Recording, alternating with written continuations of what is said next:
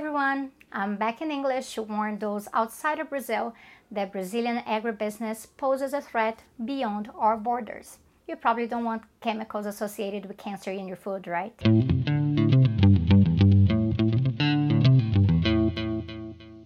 So, Brazil exports a lot of food related commodities. We're talking mainly about soy, corn, beans, rice, barley, wheat, and bovine meat.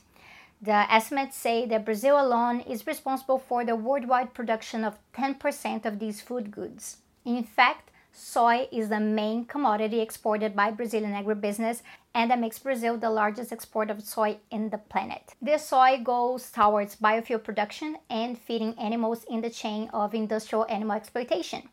Only a small portion of the soy goes into direct human consumption. It's important to point this out because as shown by an important investigative journalism group in Brazil, this idea that our agribusiness exports so much is being used to say that Brazilian agribusiness is actually absolutely essential for feeding the global population.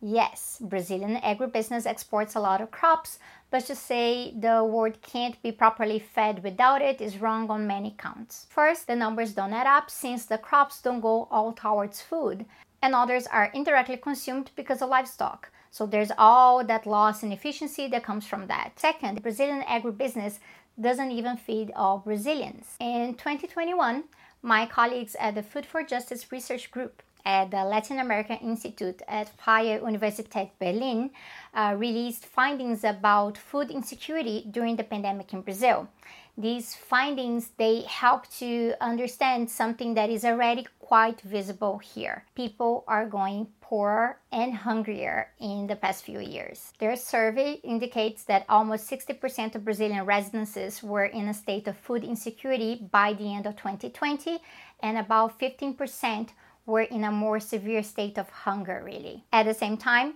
brazilian agribusiness grew in power and profit the participation of agribusiness in Brazil's GDP grew in 2020, and every sector of agribusiness grew too. So, people going hungrier and agribusiness going wealthier. There are many reasons for this.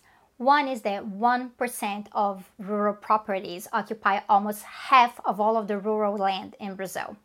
We're talking about extreme land inequality here, and this comes with violence against indigenous peoples, um, traditional black communities made up uh, from former slaves, peasants, and everyone else that stands in the way of monocrops, of agrochemicals, and deforestation. If we also consider how Brazil is also a country dominated by predatory mining and an aggressive ex- extractivist sector, then it's no surprise that if you're an environmentalist, Brazil is one of the most dangerous countries for you. On this matter, the Jair Bolsonaro government has been even more of a disaster. I've done a video in English here on the terrible environmental track record of the government, but it's gotten worse. So, a reminder that we have English subtitles on all of our recent videos and you can check the updates out. Bolsonaro was elected with support from many sectors of the Brazilian elite, and this includes the financial sector, general industry, mining, and agribusiness. And the thing is that agribusiness has money but also direct institutional power about 280 members of Congress form a united front to represent agribusiness interests when it comes to the legislative. With Bolsonaro in the executive, we're talking about agribusiness interests being pushed forward not only in the Ministry of Agriculture, but also in the Ministry of the Environment and even in the Ministry of Women, Family, and Human Rights, since uh, the minister there, Damares Alves, promotes terrible policies concerning indigenous communities. But let's talk about agribusiness in Congress and get to the point of the title of this video. Since 2019, the number of new and modified pesticides approved for use in Brazil has reached historical records. In 2021 alone, the government approved the registration of 550 new pesticides. We've gotten to the point that two agencies of investigative journalism created a bot for Twitter to monitor whether the government whether the Bolsonaro government approved a new pesticide on a particular day. On February 12th, Robotox listed that 3,655 agrotóxicos were being commercialized in Brazil. Agrotóxicos is how we usually refer to pesticides, but this is something agribusiness also wants to change since toxic sounds too strong even for substances that, let's say, are directly associated with cancer. The Chamber of Deputies approved something we have called the poison package, pacote do veneno. This bill will now be discussed in the Senate, and if it becomes law, it means that access and commercialization of harmful pesticides will become even more prevalent. We're already talking here about a context where Brazil is the second biggest buyer of pesticides that are produced in Europe, but guess what? Their use is forbidden in the European Union and the UK. This practice is one more example of how countries in the global north put regulations in place to protect their own, but their companies still profit from damage that's done somewhere else. Even when the EU allows food imports produced with some of these chemicals, this way it's still our rural workers and our rivers contaminated. But those of you who live outside of Brazil, are you really sure you want to consume food grown with chemicals that can't be used in your own land, in your own soil, just so that the profits of Bayer, Syngenta, and others can be protected? With the poison package in Brazil, agrotóxicos will be referred to simply as pesticides, and the Ministry of Agriculture won't have to consider the impact of these chemicals on health and environment to approve it. Substances that we know to be carcinogens can be approved, but they'll stipulate an acceptable quantity.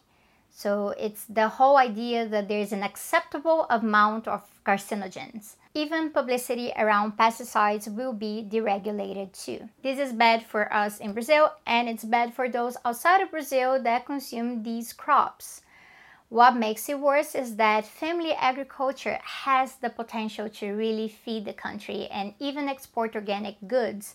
But this is undermined by the power of agribusiness and the global system really that prioritizes commodity crops rather than agroecological food systems um, to grow food locally and import when necessary. The so called Green Revolution has long been denounced for its impacts on soil, water, workers, and the climate. Its advocates continue to lie to us that the only way to feed the planet is through industrial agriculture with all of its pesticides and fertilizers and GMO seeds. But we have the work to show this isn't true. The Alliance for a Green Revolution in Africa, AGRA, that's promoted by the Bill and Melinda Gates Foundation, is full of false promises and there's actually damage being done. I'll leave a report that demonstrates this in the references. I'll also leave some material by one of the greatest references in this discussion, Raj Patel for you to check out. Raj recently cited in an article that there are millions of farmer organizations, millions, actually looking into alternative forms of agriculture.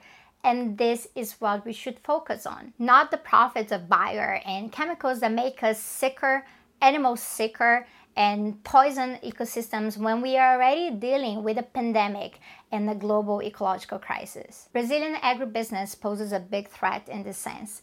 But it's not alone in this. We need to hold these companies accountable.